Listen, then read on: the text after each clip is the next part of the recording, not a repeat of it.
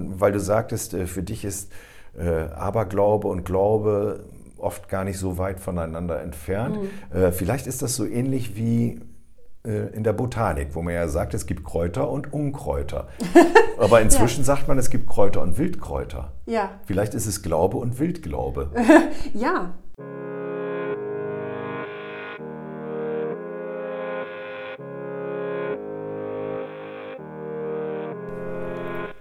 Wenn man aus der Sakristei heraus einen Blick auf die Welt wirft, kommt man manchmal zu erstaunlichen Erkenntnissen. Wir wollen in diesem Podcast uns wohlgefällige Themen aufgreifen und eingedenk unseres christlichen Hintergrundes beleuchten. Dabei ist eine humorvolle Herangehensweise durchaus beabsichtigt. Kann Spuren von Glauben enthalten.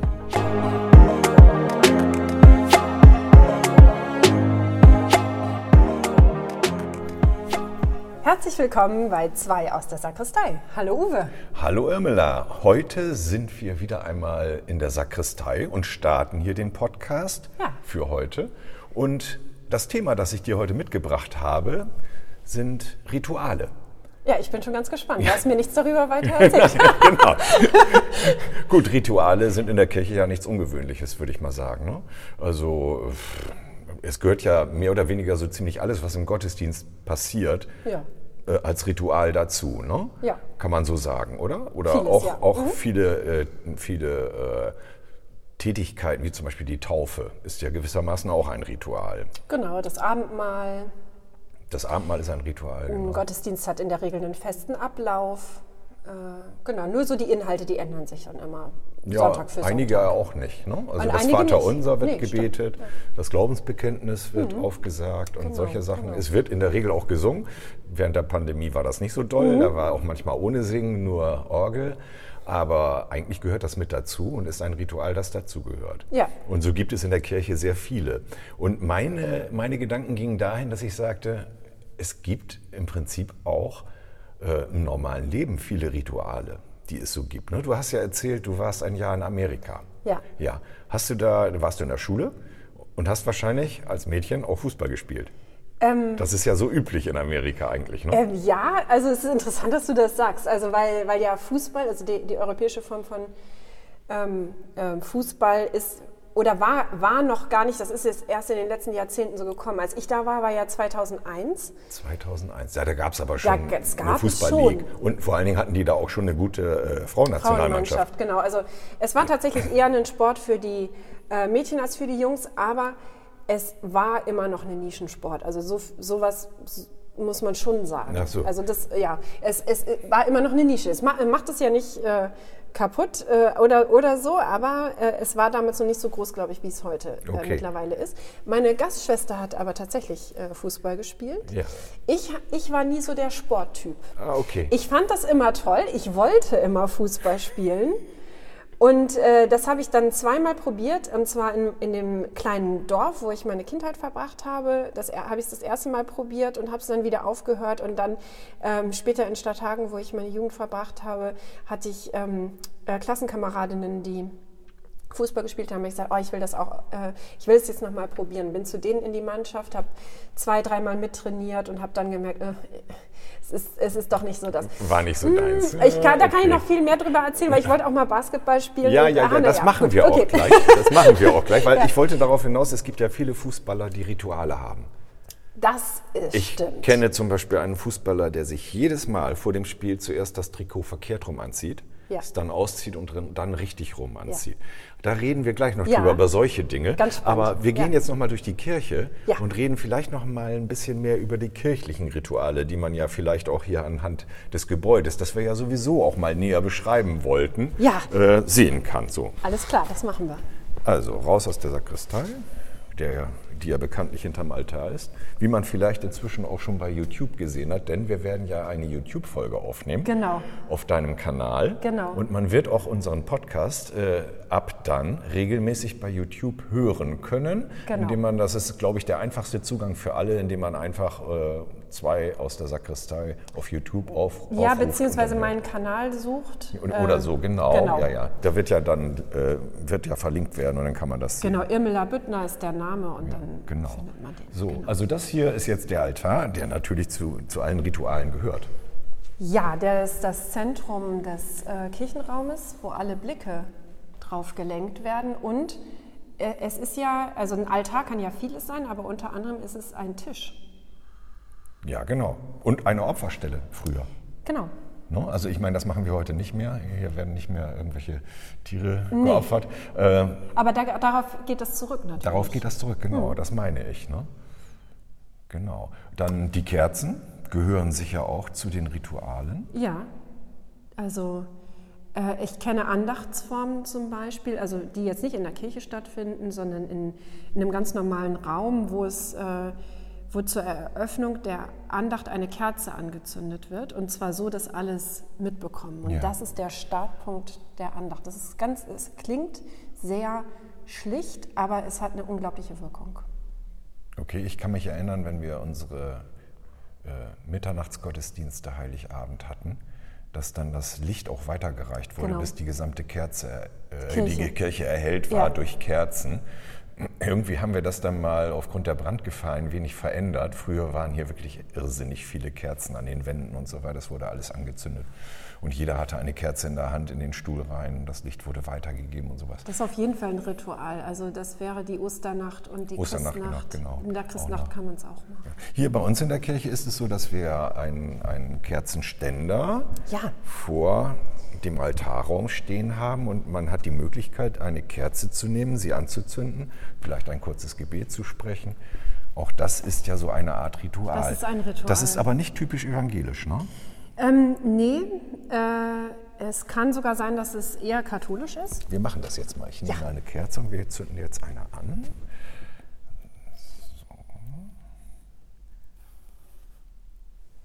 Okay. Typischerweise würde man jetzt an Menschen denken, die einem besonders am Herzen liegen und die vielleicht das Licht der Kerze gerade besonders gut brauchen können. Also bei mir fällt da zum Beispiel sofort ein Mensch aus meinem Leben ein. Ja, das geht mir Dir genauso. Auch? Jedes Mal, weil ich auch äh, sehr häufig eine Kerze anzünde.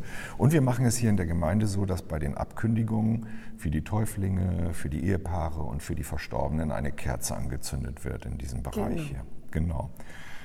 So, gehen wir doch noch mal ein Stück weiter. Wir kommen vielleicht mal zur Kanzel. Ja. Ich weiß gar nicht, von wann ist die noch genau, steht irgendwo dran. Aber es ist eine ähm, sehr alte. Die ist auf jeden Fall älter als unser Altar. Ne? Unser ja. Altar ist ja aus der Barockzeit und die Kanzel ist definitiv vor der Barockzeit. Ja. So, jetzt irgendwo steht das. Lass mal kurz gucken. Irgendwo ja, äh, nee, Quatsch, das ist äh, renoviert 1988, okay. Ja, aber älter äh, ist sie. Und was ist hier zum Beispiel? Hier, ne? Nee, das ist nochmal renoviert 1965. Auch, äh, ah ja, 1631. 1631, ja. ja. Das ist sehr alt. Gut, man sieht es ja auch an der einen oder anderen Stelle an, obwohl sie gut renoviert ist, aber dass sie immer noch durchgehalten hat, ist faszinierend. Irre, ne? Ja. Ja, von dort aus spricht dann in der Regel der Pastor seine Predigt. Ne? Genau. Ja. Und auch das ist ja gewissermaßen eine, ein Ritual, wobei die Predigt ja durchaus verschiedene Zwecke erfüllen kann. Ne? Sie kann belehrend sein. Sie kann seelsorgerlich sein, genau. ermutigend sein. Äh, äh, es gibt verschiedene Stile. Sie, genau, belehrend in dem Sinn, dass man auch ein bisschen erklärt, die Bibel erklärt. Ja. Genau, ja. Also äh, es kann eine, eine bestimmte Predigt zu einem bestimmten Zweck sein. Also zum Beispiel, wenn ich äh, in einem ähm, wenn in dem Gottesdienst, wir haben jetzt zum Beispiel in zwei Wochen wird unsere neue Lektorin eingeführt, Amelie Hader. Ja, genau. Und da kann es sein, da muss ich noch gucken, ähm, eventuell werde ich über das Thema des Sonntags predigen, aber eventuell werde ich auch über das Amt einer Lektorin predigen, ja. zum Beispiel. Ne? Es können also bestimmte, auch bestimmte Anlässe sein. Es gibt Predigten anlässlich einer Beerdigung, anlässlich einer Taufe, anlässlich einer Trauung. Mhm. Die sind normalerweise, werden nicht von der Kanzel gehalten, normalerweise jedenfalls nicht, es sei denn, es ist wirklich ein großer Gottesdienst, ja. wo es sich dann auch lohnt, auf die Kanzel zu gehen. Weil man muss sagen, es ist ja ein Ritual, also die Kanzel an sich ist ja eigentlich Mittel zum Zweck. Und daraus ist quasi immer dieser feste Ablauf geworden. Der Pastor, die Pastorin geht auf die Kanzel und geht wieder runter. Aber eigentlich ist es ähm, ein Mittel zum Zweck gewesen in den Kirchenräumen, weil, die, äh, weil man früher ja, also unsere Kirche ist ja auch zum Beispiel total alt, ähm, aus dem Mittelalter hatte man ja noch keine Mikrofone. Das heißt, man musste dafür sorgen, dass die Person, die, äh, die redet, die muss erhöht stehen ja. und ihre Stimme muss möglichst weit in den Kirchenraum tragen. Deswegen gibt es den, äh, diesen Kanzeldeckel, den sogenannten Kanzeldeckel. Das ist dieses Dach. Ah ja, der, der praktisch äh, der, das, äh, die Stimme richtet. Genau. Mehr oder weniger, genau. dass sie nicht im, im, im äh, Kirchenraum verschwindet. Witzig, weißt du was, bei, bei Deckel fällt mir immer ein, ähm, ähm, die hatten keinen Deckel, aber es ist egal. Ist. Und zwar die, die verfolgten protestantischen Christen in Frankreich, ne? ja. die mussten fliehen vor den Katholiken. Und ich war ja ein Jahr in Frankreich, deswegen kenne ich so ein bisschen die Geschichte.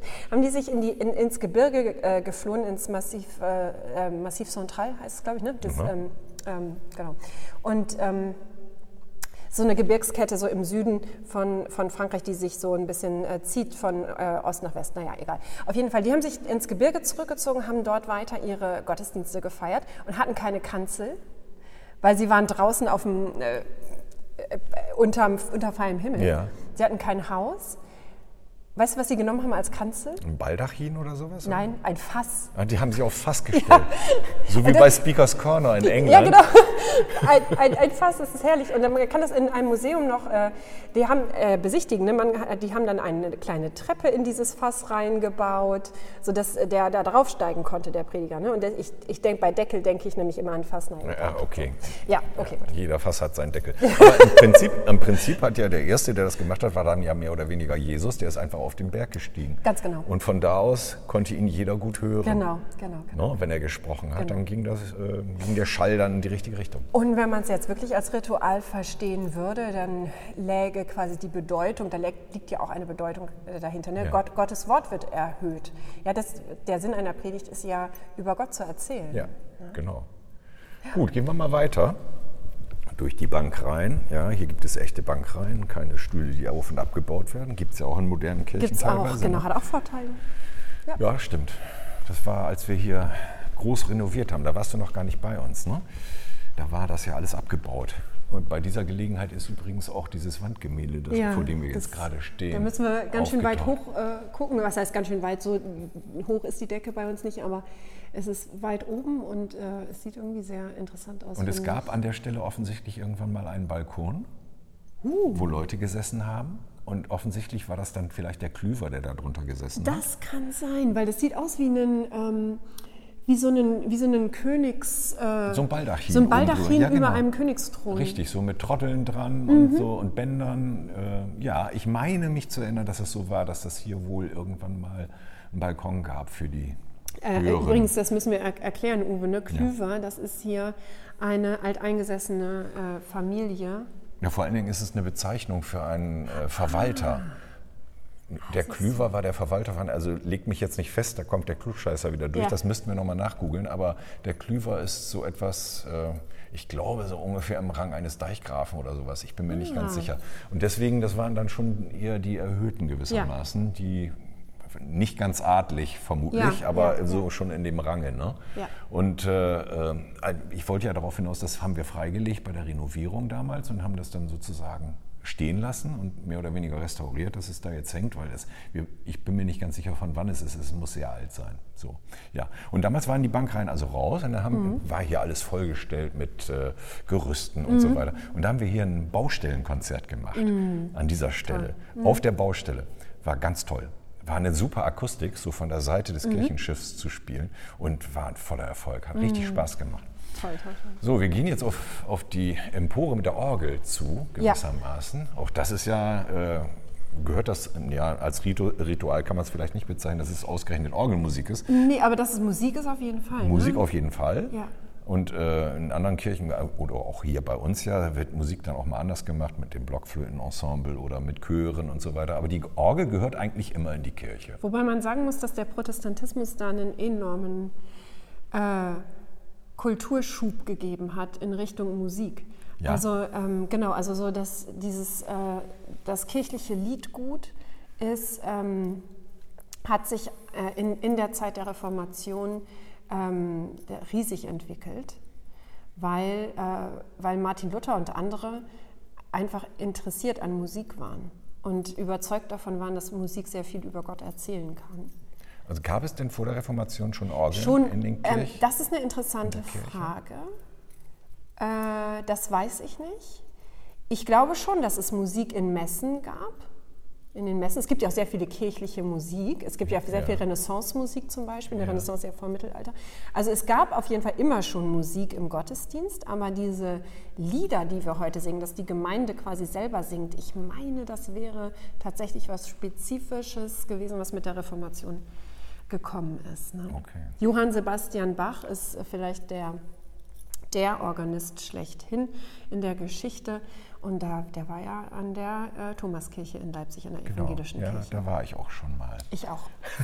ja, die Orgel. Also insofern, wir haben, äh, wir haben diese Orgel im Protestantismus und die Lieder, die wir singen, die haben wir in unser Ritual quasi integriert. Ja. So dass es selb, selbst schon ein Ritual geworden ist. Also kein Gottesdienst, ohne dass wir gemeinsam singen. Ja, wenn wir dürfen. Ähm, ja, aber jetzt dürfen wir wieder. Ja, ja, jetzt dürfen wir wieder lauthals singen. Genau. Manche Gemeinde singt lauter mit, andere singen weniger laut mit. Und man muss ja auch sagen, manche Lieder muss man tatsächlich vorher auch mal üben, weil die sind dann der Gemeinde nicht so bekannt. Teilweise neuere Lieder, die sie selten singen, dass man die auch mal einübt vor dem Gottesdienst. Das mhm, machen genau. wir dann auch schon genau, mal. Genau. So, jetzt kommen wir sozusagen in, in den Turm, in den Eingangsbereich. Da hängt noch eine alte Uhr. Die früher sicherlich mal am Turm war. Äh, äh, war, war sie, steht ja überall. Ja, war sie, ne? Ja, ja. ja genau. Und die jetzt hier hängt als äh, Erinnerung gewissermaßen. Die sieht irre aus, nicht? Die sieht irre. Also weil dieses, sie hat, äh, das müssen wir euch vielleicht erklären, sie hat so eine Sonne in der Mitte äh, und die Sonne hat ein Gesicht. Genau. Die Sonne hat ein Gesicht und sie guckt irgendwie, lächelt sie? Nee, kann man so nicht sagen. Sie guckt erstaunt. Ich ja, eher erstaunt, stimmt. Ähm, Genau, also. Und an dem Stunden- und am Augen. Minutenzeiger sind äh, auf der anderen Seite jeweils ein Mond und eine Sonne angebracht, mhm. die sich sozusagen abwechseln, gewissermaßen, mhm. ne, wenn die dann darum. Und die. Zahlen heißen, glaube ich, 1766. Ne? Das würde bedeuten, diese Uhr ist von 1766. Ja, das Ziffernblatt. Die Mechanik ist da ja nicht mehr hinter, vermute ich. Nee, genau, genau. Aber also da, da stehen eine Zahl in jeder Ecke, das, dieses Ding ja. äh, ist, also die Uhr ist der runde Kreis, aber sie ist in einem äh, Viereck aufgemalt und in den Ecken des Vierecks stehen 1766, weswegen ich vermute, dass sie äh, dort ähm, in diesem Jahr hergestellt wurde. Und das, genau, das Ziffernblatt hat römische Ziffern, die relativ groß sind. Genau. Ja. Sieht cool aus. Okay. Aber das Ritual, was damit verbunden ist, Uwe, oder wo wolltest du darauf hinaus mit der Uhr? Nee, mit der Uhr, ja, das ist äh, eigentlich nur so als, als Schmankerl, was ja, jetzt hier stimmt. im Turm sozusagen noch hängt, stimmt. weil der, es ist schon so, dass die Uhrzeit ja äh, früher eigentlich nur vom Kirchturm genau, angezeigt wurde. Genau. Man hatte ja im Prinzip eigentlich privat gar keine Uhren. Genau, es gab auch Zeit. immer Leute, die sich darum gekümmert haben extra. Äh, und auf hohen Kirchtürmen haben die da auch teilweise gewohnt. Ich habe jetzt heute einen Zeitungsartikel Aha. gelesen in äh, in irgendeiner Kirche haben sie jetzt die sogenannte Türmerstube. Das ist, glaube ich, in Bremen. Bremer Dom. Aha. Nee, äh, in äh, Frankfurt. Ach. Im Frankfurter Dom haben sie jetzt, hat, hat die, der Frankfurter Dom gehört der Stadt und die Stadt hat entschieden, diese Türmerstube zu ähm, äh, restaurieren. Mhm. Und jetzt kann man da wieder hoch. Ach, das ist wie so eine genau. kleine Wohnung. Ja im Turm, weil das ist natürlich ein hoher Turm und du kannst ja nicht immer hoch und runter. Aber der war laufen. wahrscheinlich ja nicht nur für die Uhr zuständig, sondern auch für nee, die Glocken. Oder für die so. Glocken. Ja. Und da wollte ich darauf hinaus, weil das ist ja schon ein Ritual oder war es. Das Läuten, ja. Das Läuten der Glocken, das lief ja nicht elektronisch, sondern das lief ja über Jahrhunderte manuell. Genau. Und die haben da ja eine richtige Kunst draus gemacht. Also wenn du zum Beispiel nach Belgien fährst, dann hast du diese Glockenspiele im ja, Turm. Ja, das gibt es auch in England auch, wo die Total. mit mehreren Leuten die Glocken äh, nach Melodien äh, schlagen lassen. Ne? Meine ich. Ja, ist das genau, nicht auch genau. in England so? Meine ja, genau, die machen da Musik genau. draus. Ja. Oder in Irland? War das England oder Irland? Egal. In England glaube ich schon. Ja, ich glaube, du hast recht. Okay. Ja, ja, okay. Irland kann auch sein. Aber äh, genau, ich kenne es aus Belgien. Ja, genau. Also.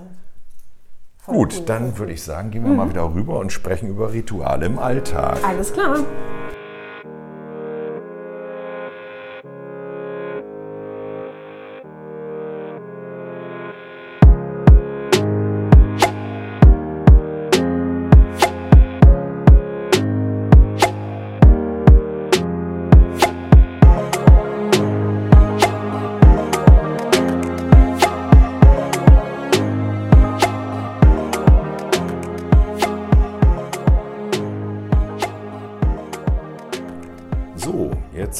Wir wieder in unserem Aufnahmestudio angekommen und sprechen jetzt mal über Rituale im Alltag. Ich hatte es ja schon kurz angeschnitten, was so den Sport angeht. Ja. Ne? Oder dass es Fußballspieler gibt, die immer zuerst ihren linken Schuh schnüren und dann den rechten. Es gibt, die machen ganz viele Sachen. Die äh, gehen immer, mit welchem Fuß betreten sie das Spielfeld zuerst? Sowas, genau. Das sind in gewisser Weise auch Rituale, ja. weil ich würde jetzt mal einen Unterschied machen zwischen Ritualen und äh, Routinen oder mhm. sowas. Ne? Also wenn ich morgens aufstehe, dann habe ich so meine Routine. Ja, dann gehe ich, ich erstmal in die Küche und dann mache ich mir meinen äh, Gemüsesaft zurecht und stelle die Espressomaschine an, ja. hole die Zeitung rein. Ja, und das genau. sind so Routinen. Das genau. äh, äh ist einfach möglicherweise daraus entstanden, dass es äh, ökonomisch ist, das in der Reihenfolge zu tun oder wie auch immer, oder dass es sich anbietet. Es hat aber keinen größeren Hintergrund. Es hat keine wie Bedeutung. Ein Ritual. Es hat keine Bedeutung, genau. Ja. So, und, und äh, Rituale im Alltag haben in gewissem Sinne auch eine Bedeutung, jedenfalls für die Fußballspieler.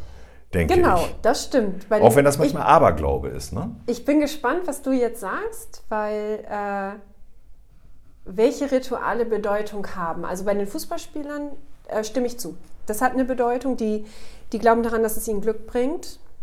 Genau. Äh, genau, jetzt bin ich gespannt, was du. Ja, das ist, ich, ich vermute mal. Ja, diese, diese Rituale ähm, beruhen auf Erfahrung. Ja. Also wenn die zum Beispiel so wie der Spieler, von dem ich erzählt habe, der immer das Trikot erstmal verkehrt rum anzieht, der hat wahrscheinlich das Spiel seines Lebens gemacht, als er das ja. vorher gemacht hat ja. und hat gesagt, oh, äh, um das wieder erleben zu können oder um nicht äh, etwas heraufzubeschwören, was schlechter ist, ja. muss ich das jetzt so machen, sonst äh, geht meine Glückssträhne zu Ende oder was auch immer. Sowas. Also mhm. Erfahrungen halt, die mhm. dafür sorgen, dass man sich etwas überlegt, was aber, denke ich mal, so mehr eigentlich in Richtung Aberglauben geht, anstatt in Richtung Glauben, oder? Ich meine, es gibt mhm. auch viele Spieler, die bekreuzigen sich, bevor sie den Platz ja, betreten. Ja. Das hat mit Glauben zu tun. Ja, genau. Also Genau, also man, man, man sagt es relativ oft, ne? oder man kann es relativ gut so ähm, klassifizieren, was ist Glauben, was ist Aberglauben. Ich bin ja der Meinung, es gibt auch so einen, so einen Graubereich, aber ähm, erzähl doch mal, ähm, was genau du mit Aberglauben meinst oder woran du denkst. Äh, also für mich ist erstmal, wenn ich das jetzt so vom Sprachlichen her leite, gibt es den Glauben und den Aberglauben. Und Aber heißt ja immer im Gegensatz von. Im Gegensatz, oder, oder, genau, genau, genau. Also das wäre dann sozusagen, der Aberglaube wäre etwas, was mit dem Glauben eigentlich in der, in der Art, wie wir ihn erleben, wohlgemerkt, ne? ja. äh, nichts zu tun hat. Wenn man sagt, da gibt es so Naturreligion oder ja. hier Voodooismus und so ein Kram, ja, ja. den würde man vielleicht unter Aberglauben subsumieren, weil er mit unserem Glauben irgendwie nichts zu tun hat. Also im Gegensatz zu unserem Glauben. So.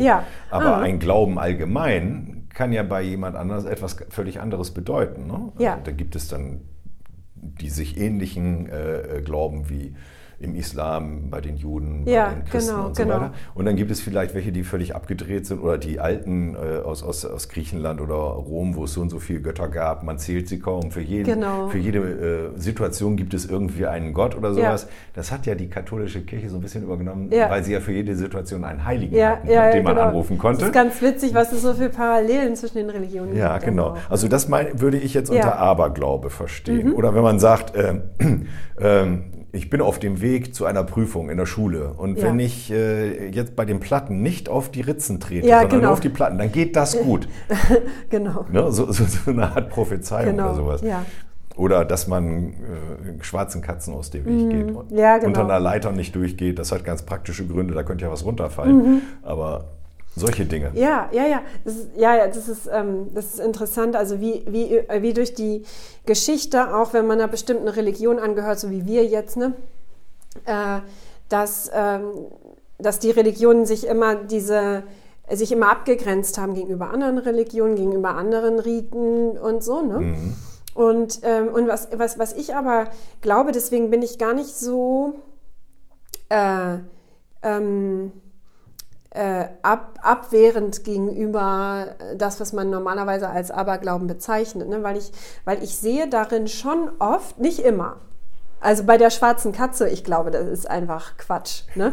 ähm, oder Freitag der 13. oder sowas ist, äh, ich weiß nicht, ne? aber äh, bei, bei vielen anderen Dingen erkenne ich da schon, äh, ja, wenn der Fußballspieler sagt, ich betrete nur mit dem rechten Fuß das Feld, vielleicht spürt er eine besondere Energie. Also das klingt sehr e-, esoterisch jetzt, ne? Aber ja, oder eine bestimmte Kraft. Und das kann ja durchaus sehr handfest sein. Ja, ja, das, äh, das kann ich schon verstehen, dass du sagst, äh, äh, das ist ja so etwas wie sich konzentrieren. Ja. Ne? In dem Moment ein Ritual zu machen, das ist ja. in der Kirche ja eigentlich genauso. Genau. Das Ritual dient ja dazu, sich auf eine bestimmte Sache zu konzentrieren. Ja. Und dadurch, dass es so mehr oder weniger gleich ist und gewohnt ist und man in seinem Kopf weiß, so und so läuft das ab, wird man ja nicht abgelenkt. Das Ritual sorgt dafür, dass man nicht abgelenkt wird und sich auf ein bestimmtes auf eine bestimmte Aktion oder wie auch immer konzentriert. Und so wird das auch bei den Ritualen im Alltag sein, dass man die ja. deswegen macht, weil man nicht abgelenkt wird ja, und, genau. und sich darauf konzentrieren kann, was jetzt kommt. Und ja. wenn, wenn er sich sozusagen noch selber dadurch anfeuert, dass er sagt, äh, ich gehe mit dem rechten Fuß zuerst auf den Platz, genau. weil das ist das, was mich, äh, was für mich positiv ja, ist, genau, genau. Dann, dann kann ich das nachvollziehen, dass man dann sagt, okay, das ist eine in gewisser Weise eine Konzentrationsübung, die wir als Ritual mhm. bezeichnen. Ja, und für ihn passt es vielleicht. Vielleicht passt es mit seinem Körpergefühl irgendwie auch zusammen, sowas. Ne? Und ähm, anderen Gedanken, den ich hatte bei der schwarzen Katze wiederum, weswegen das vielleicht nicht nur eine hohle äh, Theorie ist oder ja. sowas, könnt, es könnte ja sein, dass ähm, das mit irgendeiner Geschichte zu tun hat. Also das ist nur rein spekulativ, ne? aber ja. Könnte, könnte ja sein, dass es eine Geschichte gab, die sich die Menschen immer wieder erzählt haben, wo tatsächlich eine schwarze Katze, die von rechts oder links oder was auch immer es war, ja, ja. über die Straße gelaufen ist, eine, äh, also wirklich Unglück gebracht hat oder so. Entschuldigung. Und, äh, und dann wiederum würde ich sagen, äh, klar ist jetzt diese Theorie für mich nicht besonders relevant, weil ich habe ich hab eine ganz andere Theorie, ich habe meinen eigenen Glauben. Ja. Ne? Aber, äh, aber vielleicht kann ich ein bisschen verstehen, dass eine Geschichte sehr, äh, da steckt eine unglaubliche Kraft drin. Und vielleicht steckt da sogar was Übersinnliches drin. Ja, also gerade mit der schwarzen Katze wurde ja auch gerne mal als Tier einer Hexe ja. benannt. Ne? Ja. So was. Das ist also ist gewiss, gewissermaßen aus der Geschichte vorbelastet, wenn man so will, ja. das arme Tier. An, andersfarbige Katzen eher nicht. Es gibt genau. da immer nur schwarze Katzen, merkwürdig. Aber äh, ich, einen Gedanken wollte ich noch mal eben ausführen, weil du sagtest, äh, für dich ist äh, Aberglaube und Glaube oft gar nicht so weit voneinander entfernt. Mhm. Äh, vielleicht ist das so ähnlich wie in der Botanik, wo man ja sagt, es gibt Kräuter und Unkräuter. Aber inzwischen ja. sagt man, es gibt Kräuter und Wildkräuter. Ja. Vielleicht ist es Glaube und Wildglaube. ja. Ne? Also eben ein etwas anderer Glaube, aber ähm, doch nicht so ganz unähnlich dem eigentlichen Glauben und auch vielleicht gar nicht mal so gegensätzlich. Ja, und zum Beispiel Voodooismus, weil du das eben vorhin äh, ansprachst, ne, ja. Ne, ist ja, soweit ich informiert bin, tatsächlich, äh, also hat seine, äh, seine Wurzeln oder seinen, seinen, seinen Platz wirklich in einer, äh, in einer echten Religion und wurde nur als einzelnes Ritual quasi exportiert in andere Zusammenhänge, also jetzt in unsere westlichen Zusammenhänge zum Beispiel. Ne? Dafür weiß ich ehrlich gesagt viel zu wenig davon. Also das Einzige, was mir so gegenwärtig ist, sind die Zombies, die aus dem Voodooismus kommen, wo da kommen die, die Untoten. Ja, ich meine, das ist aus dem Voodooismus, wenn ich mich nicht irre. Ah, ja. Das, also das ist, ist Da müssen wir uns auch noch mal schlau faszinierend. machen. Faszinierend. Äh, äh, Aber ich habe mein ja. Wissen ehrlich gesagt mehr oder weniger aus Filmen und aus ja. Entenhausen. In ja. Entenhausen gibt es Bombi the Zombie, ah, okay. der da durch die Stadt geht. Ein Zombie geht durch die Stadt. Und mhm. es gibt natürlich äh, den James Bond-Film Live and Let Die. Da geht es ja auch mhm. um Voodooismus. Den kenne ich nicht. Ich kenne andere James Bond-Filme, den kenne ich nicht. Okay. Mhm. Also ja, ja, spannend. Also ich... Ähm, äh, genau, also ich glaube, was tatsächlich, also wo ich immer skeptisch sein würde, ist, ist dieses, äh, ich nehme mir einen Teil aus der Religion und einen Teil aus der Religion und füge das so zusammen. Ja, das Pippi Langstrumpf-Prinzip. Ich mache mir die Welt, Welt wie sie mir gefällt. Ja, also klar, ich sehe den Sinn dahinter, dahinter auch und äh, ich verstehe, dass es äh, Menschen äh, Kraft gibt, aber da muss ich dann schon sagen, ich als Christin äh, bin ganz froh, dass ich äh, meinen christlichen Glauben habe und weiß, worauf ich vertraue und äh, weiß, was, ähm, wie viel, wie viel Kraft dahin, dahinter steckt, einfach diese, auch diese Jahrhunderte, Jahrtausende alte Tradition zu haben und mich einzureihen in so viele andere Menschen, die ähm, ja einfach durch, durch, diese, durch, durch, durch diese Religion ihren Halt im Leben gefunden haben. Ja. Ne? Und das ist mal wieder ein wunderschönes Schlusswort, finde mhm. ich. Ja. Dann machen wir für heute Schluss und sagen Tschüss, bis zum nächsten Mal. Bis zum nächsten Mal.